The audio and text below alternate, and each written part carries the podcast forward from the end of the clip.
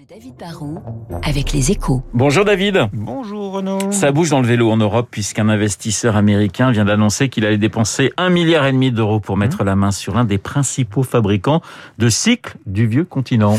Bah ouais, le vélo c'est un marché qui se portait bien avant le Covid et qui se porte encore mieux depuis. hein. Entre le développement partout en Europe des, des pistes cyclables, la, la peur des transports en commun et puis la montée en puissance du, du vélo électrique qui simplifie quand même la vie des cyclistes, bah on a un bond du marché du cycle.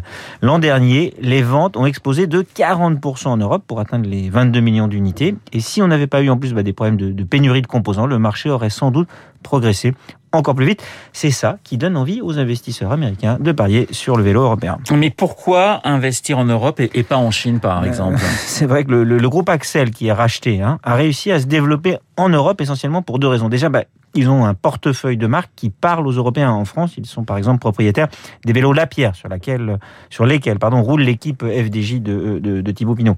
Ils ont aussi su développer des, des vélos électriques et même des vélos cargo pour les livraisons ou pour euh, déposer les enfants à l'école sans trop se fatiguer. Ils ont une offre, il y a une demande. Et puis la deuxième raison, c'est que la Commission européenne a en plus pour une fois fait ce qu'il fallait pour que le Made in Europe ne soit pas victime de dumping chinois.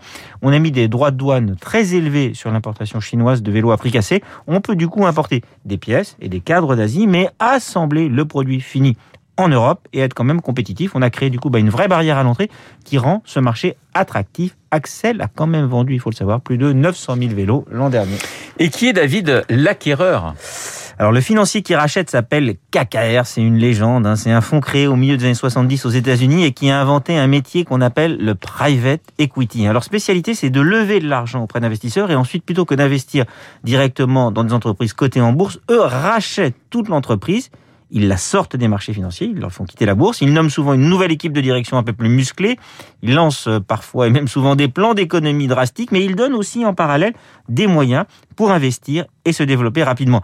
Ils sont dans une course de vitesse et d'efficacité et leur méthode fonctionne et a été copiée depuis. Un KKR, c'est un mythe. C'est eux qui ont inspiré, vous savez, le, le film d'Oliver Stone, Wall Street, dans lequel Michael Douglas avait cette célèbre réplique.